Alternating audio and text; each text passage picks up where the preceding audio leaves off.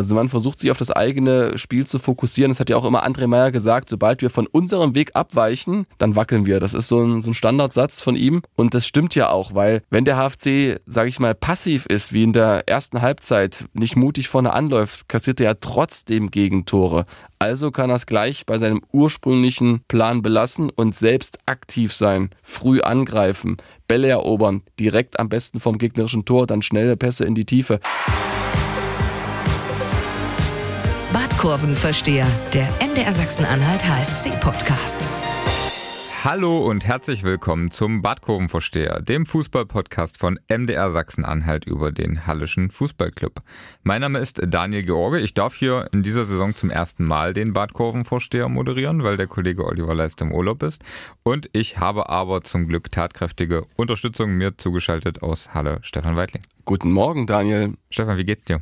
Gut und selbst? Hervorragend. Wie war die Zeit ohne HFC-Podcast? Eine Zeit voller Entbehrungen oder? Voller Entbehrungen, mir hat was gefehlt. Aber äh, man muss ja sagen, ich komme zu einem günstigen Zeitpunkt, ich steige ja. zu einem günstigen Zeitpunkt eines des äh, also das Umfeld ist positiv gestimmt wieder, ne? Auf jeden Fall. Also dieser Punktgewinn, ich glaube, da würden alle sagen, voller Erfolg. Wir sprechen über den Punktgewinn gegen Köln vom vergangenen Wochenende. Wir sprechen aber auch über den Trend, der, wie ich schon gesagt habe, nach oben zeigt. Und wir wollen auch vor allen Dingen eure Fanfragen beantworten und die Überleitungen leiten uns dann weiter zum Ausblick auch nach vorne. Aber Stefan, lass uns chronologisch wie immer anfangen mit dem Spiel. Wie hast du es gesehen? Warst du vor Ort oder hast du es dir am Fernseher angeschaut? Nee, ich äh, war nicht vor Ort. Ich habe es am Fernseher gesehen. Okay, und dein Eindruck? Ja, also man hat so, glaube ich, ähm, gemerkt, wofür der HFC steht, im Guten wie im Schlechten. Das hat dieses Spiel, glaube ich, sehr gut äh, herauskristallisiert. Ich will mal ein paar Stichworte nennen, zum Beispiel, wenn sie es nicht so spielen, wie sie es eigentlich können. Also wenn sie von ihrer Linie abweichen, dann fangen sie an, naja, so ein bisschen rumzueiern, ein bisschen zu wackeln. Das war in den ersten 20 Minuten zu sehen. Da hat man halt Köln nicht so aggressiv angelaufen, wie man sich, glaube ich, so vornimmt. Also diese Aggressivität und auch mehr Mut im Ballbesitz, das hat man nicht gezeigt, äh, weil die Bälle einfach viel zu schnell weg waren und dann ging es halt nach hinten los. Aber es gab auch viel Positives, vor allem die Comeback-Qualitäten. Das ist klar, nach einem 0 zu 2 im strömenden Regen da zurückzukommen, das ist aller Ehren wert gegen eine wirklich sehr spiel spielstarke und defensiv auch starke Mannschaft. Dann hat man gesehen, dass die Transferpolitik wirklich Früchte trägt. Die wurde ja stark kritisiert und die hat auch eine gewisse Strahlkraft, können wir auch drüber reden. Das heißt also nicht nur jetzt direkt mit den beiden Spielern, sondern es wirkt sich ja auch auf die Breite des Kaders aus. Der Konkurrenzkampf ist höher. Und ich finde auch, dass äh, Felix Gebhardt, den möchte ich mal erwähnen, wirklich ähm, sich toll gesteigert hat. Also er hat ja in dieser Saison noch nicht einen großen Patzer, aber ich meine mit Steigern, dass er einfach ja, in den letzten wichtigen Aktionen, in den letzten Spielen immer da war und er hat auch in der zweiten Halbzeit mit zwei überragenden Paraden eigentlich diesen Punkt gerettet, weil wenn Köln da auf drei Tore erhöht, dann ist, glaube ich, das Spiel aus und das ist auch ein Verdienst von Marian Unger, das hat er mir erzählt. Er möchte, dass äh, Felix Gebhardt, lass uns das kurz äh, abschließen, einfach zur Rückrunde nochmal ein anderer Torwart wird. Das heißt also, er ist auf einem guten Weg, aber Unger ist lange noch nicht zufrieden mit ihm und diese Entwicklung sieht man schon jetzt und das ist aller Ehren wert. Lass uns da nochmal reingehen. Was heißt denn konkret ein anderer Torwart? Also, ähm, es geht vor allem darum, dass er die Bälle noch ein bisschen fester bisschen besser festmacht, so rum, äh, der, der Kollege Gebhardt. Und ja, natürlich greifen jetzt auch Automatismen. Also Felix Gebhardt ist ein sehr kommunikativer Torwart, der also viel mit seinen Vorderleuten spricht. Das Problem ist aber, in so einem Hexenkessel, wie es manchmal auch im Leuner Chemiestadion ist, dann kommst du mit deiner Stimme gar nicht durch, du dringst gar nicht durch gegen die Fans. Wenn aber schon gewisse Automatismen quasi, ja, verinnerlicht sind, dann, dann weiß er also genau, wie er den Spielaufbau zu gestalten hat, weil er genau weiß, wie welcher Spieler sich wie bewegt. Und dann macht das auch einen Schritt nach vorn, so im Spielaufbau. Und das ist, glaube ich, auch ein Stück weit schon zu sehen. Und ja, und dann ist natürlich so ein Punkt, persönliche Entwicklung. Ne? Das ist seine erste richtige offizielle Saison. Er hat davor in Basel nur in der zweiten Reihe agiert, hat ein paar Spiele gemacht für die zweite Mannschaft, aber so richtig harten, ne? harten Wettbewerb, den erlebt er erst jetzt. Und das ist ja was ganz anderes als im Training. Und das ist ja auch so ein Prozess, der einen weiterbringt. Und da ist er, glaube ich, auch auf einem guten Weg. Und du hast gesagt, äh, die Neuzugänge haben irgendwie eine Strahlkraft in der Breite. Das musst du auch nochmal erklären. Ja, ich habe sie so ein bisschen, ein bisschen angerissen, genau. Na, ich finde zum Beispiel, dass ähm, Tunay Denis, der gegen Köln von der Bank kam, auch so eine Wende gebracht hat. Ne? Der war vor seiner gelb-roten Karte gegen die Löwen, war er Stammspieler, absolut gesetzt im defensiven Mittelfeld. Ähm, er ist durch ein ganz anderer Typ als alias Zazar, den der HFC jetzt verpflichtet hat. Aber ich hatte so das Gefühl, aber es ist ja immer nur so ein Gefühl, ne, dass ähm, allein durch seine Verpflichtung, durch Zazars Verpflichtung die Entwicklung von Denis nach vorn gegangen ist. Also er war auf jeden Fall von der Körpersprache präsenter, er war zweikampfstärker, er hat ein Tor geschossen, nicht nur sein erstes. Und ähm, ich glaube, dass das einfach so ein Punkt ist, ne, dass du im Training merkst, okay, da ist jemand da, der, der will meinen Platz wegnehmen und das hat der Tunnel Dennis gemerkt. Auf einmal sitzt er mehr auf der Bank, weil jetzt jemand da ist, der im Mittelfeld auch spielen kann. Ne? Und das ist, glaube ich, ein Punkt. Und der zweite ist äh, Dominik Stetschik, der für mich sehr gut angekommen ist, der es schon im, im dritten Spiel in die Startelf gebracht hat, Sebastian Müller verdrängt hat.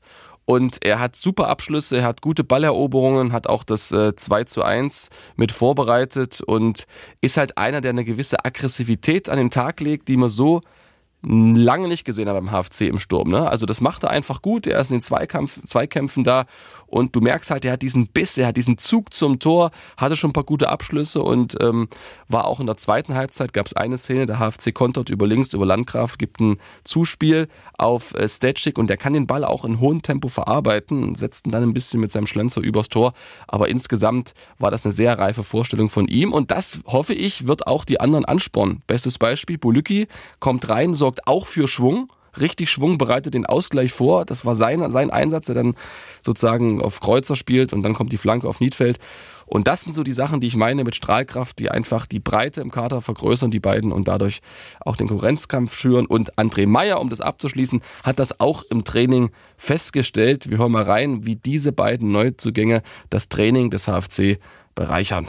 Wir hatten das eine Zeit lang, ähm, weil das ja auch, ich sag mal, ja, wie soll ich sagen, ich will sie gar nicht negativ äh, behaften, aber unsere Spieler stehen ja für ein bisschen Spielwitz, ja. Und ähm, wir wollen es halt äh, nicht zu kompliziert machen. Wir wollen den einen oder anderen Übersteiger weglassen. Und man merkt, dass die Jungs so langsam verstanden äh, haben, dass jedes Tor nur einfach äh, zählt, ja. Ob der Ball nun rechts oben landet oder einfach nur irgendwie über die Linie trudelt, ob der Gegner dran ist, du musst es halt provozieren. Und da sind wir einen großen Schritt jetzt nach vorne gekommen und man merkt es im Training durch die Konkurrenzsituation, dass da wenig Situationen sind, die man gerne wegschenken will, einfach um auf sich aufmerksam zu machen.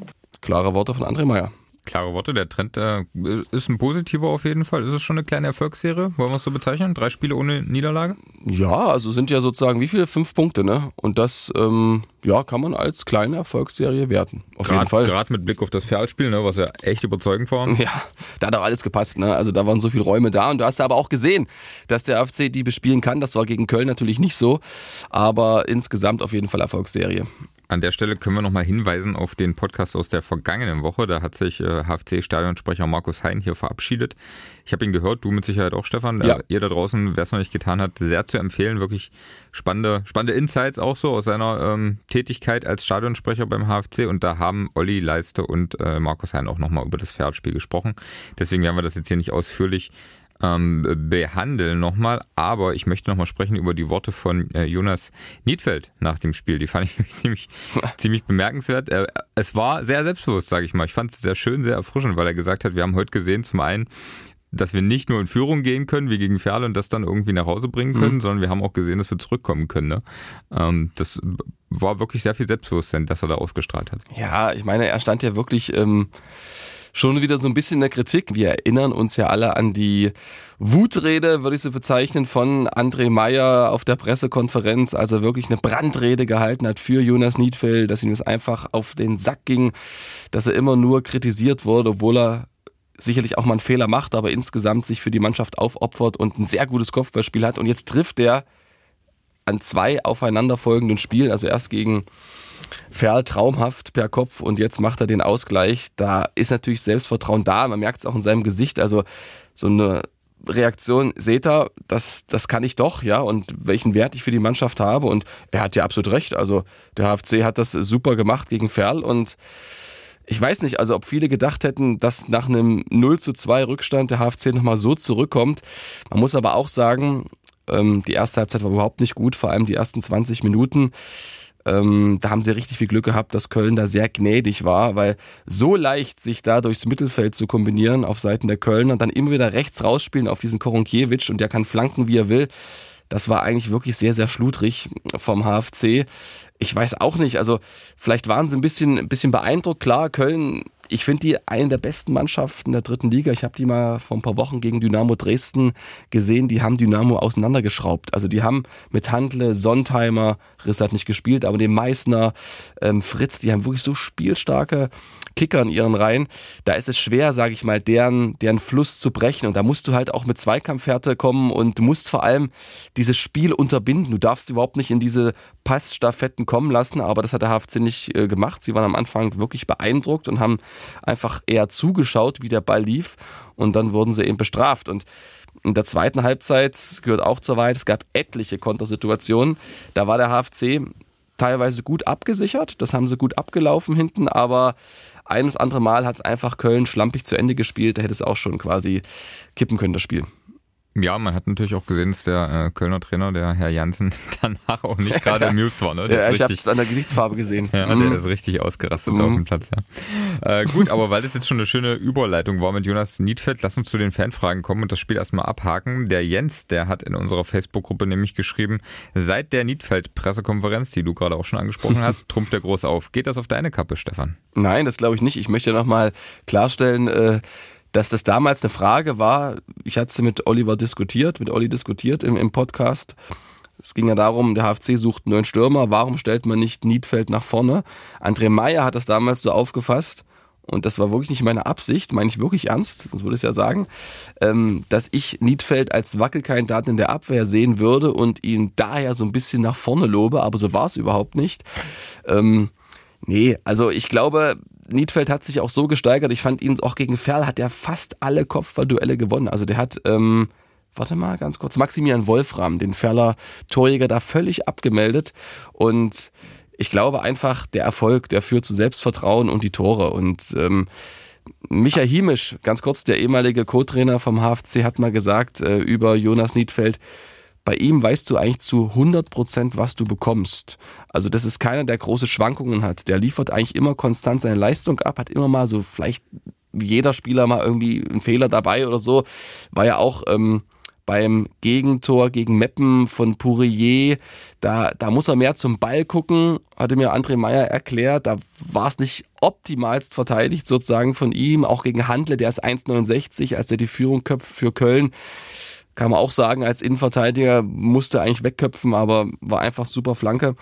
Ja, aber insgesamt, glaube ich, lag es nicht an der Pressekonferenz. Es lag einfach am Ha, Stefan, ich fasse um, nochmal fass um, noch zusammen. unabsichtlich hast du André mal so gekitzelt, dass er Jonas Niefeld gekitzelt hat und deswegen die Leistungsexplosion. Also ja, Jens, es geht auf die Kappe von Stefan.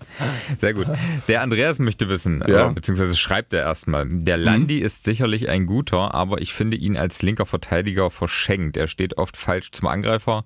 So gegen Viktoria, da waren einige Gefahrenmomente über seine Seite dabei. Was ist deine Meinung dazu, Stefan? Ja, die ersten 20 Minuten, also es ging ja am Ende alles über Koronkiewicz, alles über die rechte Kölner Seite und damit über die ähm, linke Abwehrseite des HFC und damit über Niklas Landgraf. Er ist gelernter Linksverteidiger und ich finde ihn da, muss ich dem Kollegen äh, widersprechen, besser aufgehoben als im defensiven Mittelfeld, muss ich ehrlich sagen. Da habe ich ihn ähm, nicht so gut gesehen in den letzten äh, Partien. Klar, er ist bemüht und so, aber viele Stockfehler, viele technische Fehler und äh, so einen richtig geilen Pass habe ich da auch nicht gesehen. Da sehe ich ihn links eigentlich ein bisschen auch mit seiner Laufstärke und mit seiner Zweikampfstärke, wenn er denn mal dran ist am Gegner, auf jeden Fall gut. Beim Gegentor, da war er ja eingerückt, da war es Tom Zimmerschied beim 1 zu 0, der da irgendwie so ein bisschen träumerisch rumtänzelte und sich darf sich da überhaupt nicht so leicht ausspielen lassen.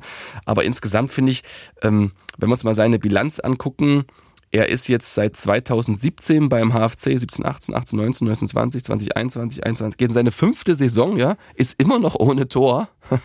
da kann man natürlich sagen, okay, vielleicht ist er da wirklich verschenkt, vielleicht wird er im, im offensiven Mittelfeld, auch wenn er es noch nie gespielt hat, schon eine höhere Torquote haben. Aber er hat äh, zahlreiche Vorlagen und das ist, glaube ich, seine Position. Er hat einen super linken Fuß, kann damit auch eine schöne Flanke schlagen. Also ich würde ihn auf links lassen, damit er sich auf dieser Position auch erstmal so ein bisschen einspielt. Ne? Er war ja immer links, defensives Mittelfeld, dann mal Innenverteidigung, dann links. Also da kommt auch keine Routine rein. Er braucht vielleicht auch ein bisschen Zeit, um sich mit dieser Viererkette, die ja auch neu ist, wir hatten ja am Anfang eine Dreierkette, einfach vertraut zu machen. Ja, du hast dir die Fragen vorher angeschaut. Ne? du hast sie mir zugeschickt. ja, ja. Der Philipp fragt nämlich, äh, meint ihr, dass André Meyer bei der Viererkette bleibt oder stellt er wieder auf Dreier um, wenn Vollert wieder zurück ist? Denn Philipp hat beobachtet, die letzten Spiele sah hm. es meiner Meinung nach mit der Viererkette sicherer aus als vorher. Das ist auch so eine Triggerfrage für André Meyer. Da ist ja auch schon mal in die Decke gesprungen, weil er sich äh, sehr ja. gewundert hat, dass wir da immer so diskutieren haben, Dreier- oder Viererkette. Aber ich finde das völlig in Ordnung. Das macht sie auch aus und das ist ja auch das, wo die Fans mitdiskutieren können. Ne? Dreier-, Viererkette, was ist besser? Fakt ist, Sie stehen natürlich stabiler, muss man einfach sagen. Äh, das ist so mein Eindruck mit der, mit der Viererkette, weil du einfach die Flügel doppelt besetzt hast. Ne? Auf der rechten Seite ist ja dann Kreuzer und Dame, hat aber auch einen Nachteil. Niklas Kreuzer kommt da nicht so ins Offensivspiel, weil er immer noch einen vor sich hat, in dem Fall Dahmer, so war es jetzt auch zu Beginn gegen Viktoria Köln. Klar, er kann ihn hinterlaufen, aber ich glaube, ähm, das ist erstmal nicht die vorrangige Aufgabe muss man halt immer so ein bisschen abwägen. Ne? Will man eher so auf defensive Sache gehen oder eben, wie es der HFC am Anfang gesagt hat und André Meyer auch immer wieder betont hat, wir wollen offensiven Fußball nach vorn Spiel, flacher Spielaufbau. Da ist natürlich eigentlich die Dreierkette äh, die bessere Variante. Bei einer Viererkette hast du automatisch einen Verteidiger erstmal mehr. Ne? Und deshalb bin ich mal gespannt. Er hat sich mit dieser Viererkette Stabilität erkauft und vor allem Erfolg. Die letzten Spiele geben ihm da recht und ich glaube nicht, dass er davon auch gegen Elversberg, gegen so eine verdammt spielstarke Mannschaft Tabellenführer abweicht. Du willst schon überleiten zum. Nein, will ich noch nicht, um Gottes Willen, wir haben noch Zeit. wir haben noch Zeit, deswegen, ich habe auch eine Frage vergessen, die ganz mhm. gut gepasst hätte vorhin von Matthias, nämlich der blickt auch schon voraus, aber ähm, mhm. kombiniert das nochmal mit Jonas Niedfeld und zwar schreibt er, würde es Sinn machen, in der Winterpause einen gestandenen Innenverteidiger zu holen, damit Niedfeld wieder nach vorne kann? Am besten hinter die Spitzen. also, ich glaube zum jetzigen Zeitpunkt nein. Aber wir wissen nicht, wie geht es weiter beim HFC. Momentan sind sie ja vom Verletzungspech verschont und haben ja mit Vollert, der wieder zurück ist äh, im Training, mit Redemann und mit ähm, Niedfeld und mit Fünger eigentlich vier Innenverteidiger. Dazu kann ja auch ähm, Landgraf Innenverteidigung spielen. Also glaube ich ehrlich gesagt nicht. Aber wenn sich einer verletzt und ähm, Jonas Niedfeld noch mehr Tore macht, dann ähm, kommt vielleicht der Trainer trotzdem nochmal ins, ins Schwanken. Ich fand das, ja, fand das ja großartig. Also bei Florian Schnorrenberg war das in seinem Entscheidungsspiel gegen Uerdingen so. Da hatte er ja Stiepe Wutschur ähm, damals Innenverteidiger mit so einem Befehl nach vorne geschickt, Stiepe 10, da sollte Stiepe Wutschur ins offensive Mittelfeld gehen. Halle brauchte unbedingt noch zwei Tore, um gegen Uerdingen zu gewinnen, sonst wäre Florian Schnorrenberg aller Wahrscheinlichkeit nach geflogen. Das gelang ja am Ende und so klappt es jetzt auch mit äh, Jonas Niedfeld und dann sehen wir auch, dass dann der Kreuzer, wenn er offensiv darf, dann bringt er solche Flanken und hinten haben sie den Niedfeld völlig vergessen. Der hat sich da nach vorn geschlichen und da sieht man einfach, der war mal Torschützenkönig in der Regionalliga in der Aufstiegssaison vom FSV Zwickau mit 15 Treffern. Danach ist er nach Regensburg als Stürmer verpflichtet und die haben ja auch keine schlechten Scouts und man hat gesehen, er hat klug überlegt, hat einen Aufsetzerkopfball hingeknallt und der war drin und das ist natürlich eine Waffe, die du hast. Also wenn auch die, die Mannschaft weiß einfach, wenn wir, das hat er damit gemeint, wenn wir zurückliegen, eigentlich hat er sich gemeint, er wollte sich nur nicht in den Vordergrund drängen, weißt du, wenn wir zurückliegen, haben wir einen Jonas Niedfeld, der ist kopfballstark, der kann die gegnerische Defensive überraschen mit seiner Anwesenheit und der ist abschlussstark. Ist doch was, oder? Ist definitiv was. Also sollten wir vielleicht aber auch den Matthias, den Plan von Matthias nicht vorwerfen. Also der bleibt äh, in der Schublade, und, in der wir, Schublade. Und, und, wir machen die Schublade nicht ganz zu. Wir, wir lassen so einen kleinen Spalt offen. Aber ich muss trotzdem noch die Frage stellen, ist denn die Kasse des HFC noch so gut gefüllt, dass es da noch äh, große Verpflichtungen geben kann im Winter?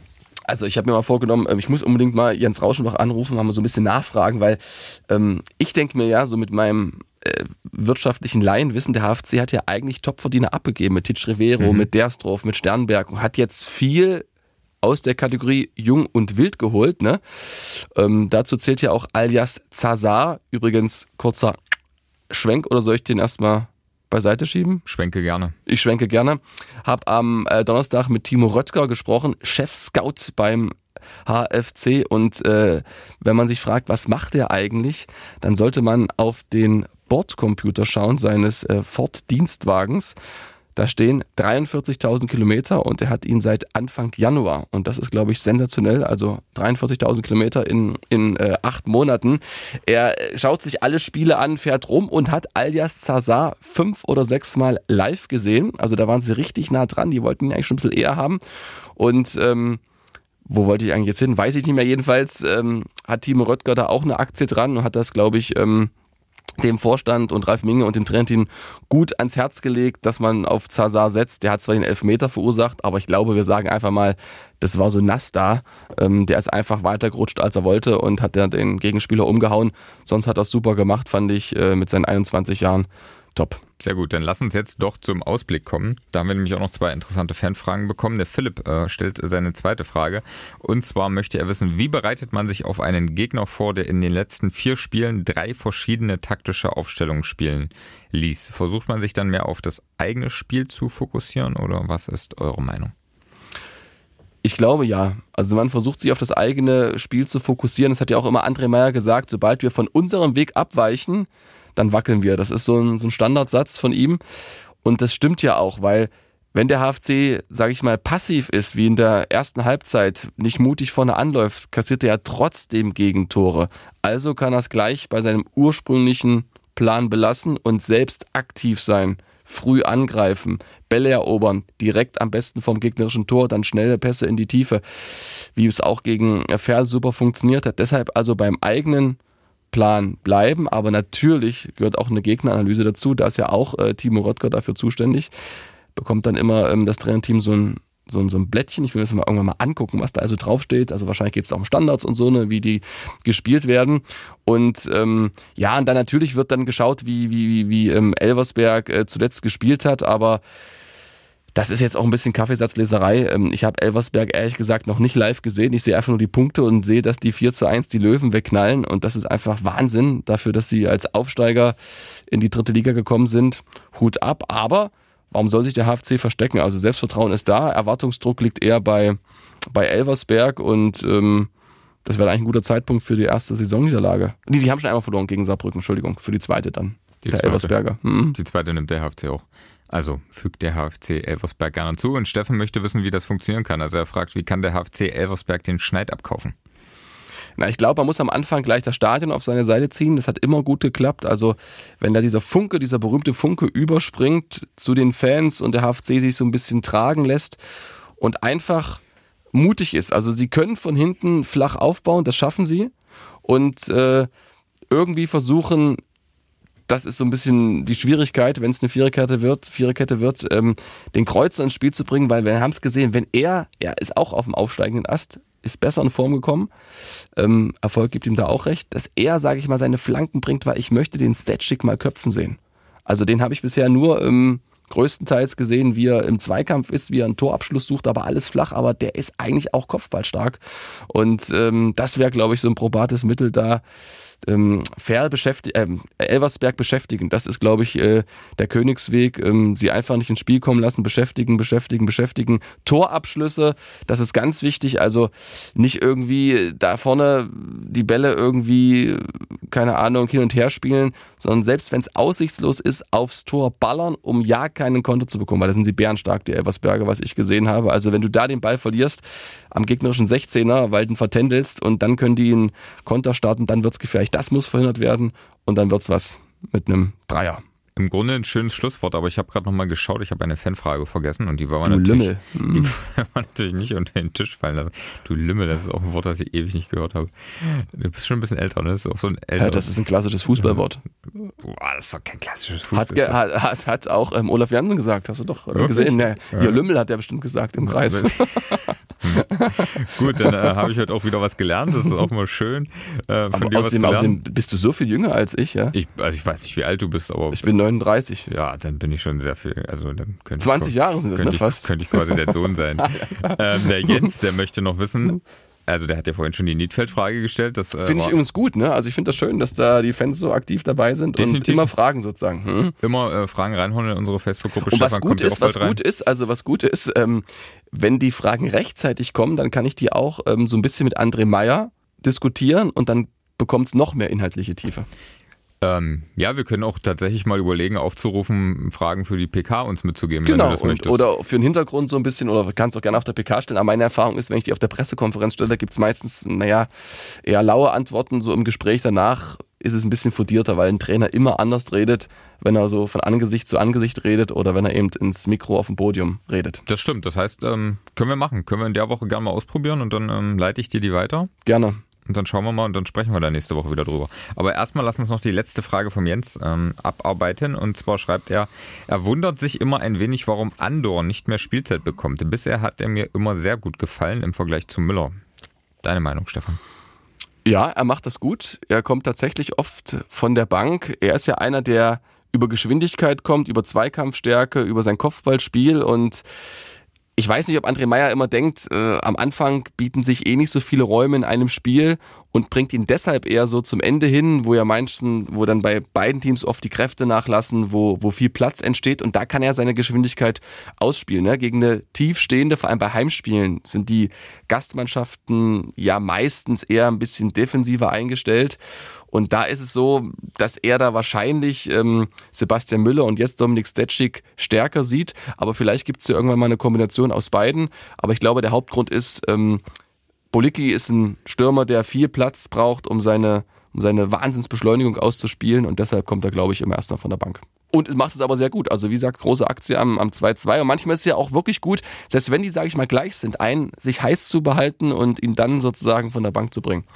Das stimmt und vielleicht ist das ja auch gegen Elversberg wieder erfolgreich. Stefan, wir werden uns die Spieler, das Spiel erstmal angucken. Jawohl. Ne, und sprechen nächste Woche Montag im besten Fall wieder drüber. So machen wir das. Und wir machen das noch mit den Fragen so, das finde ich eine sehr gute Idee. Also ihr da draußen schaut und kommt, wenn ihr noch nicht drin seid, in unsere Facebook-Gruppe. Die heißt wie dieser Podcast Badkorbenversteher. Wer es noch nicht getan hat, der kann uns außerdem sehr gerne abonnieren bei iTunes, Spotify und Co. Ja, lasst uns auch gerne eine Bewertung da, bleibt uns treu und bis nächste Woche. Alles klar, bis dann. Badkurvenversteher, der MDR Sachsen-Anhalt HFC-Podcast.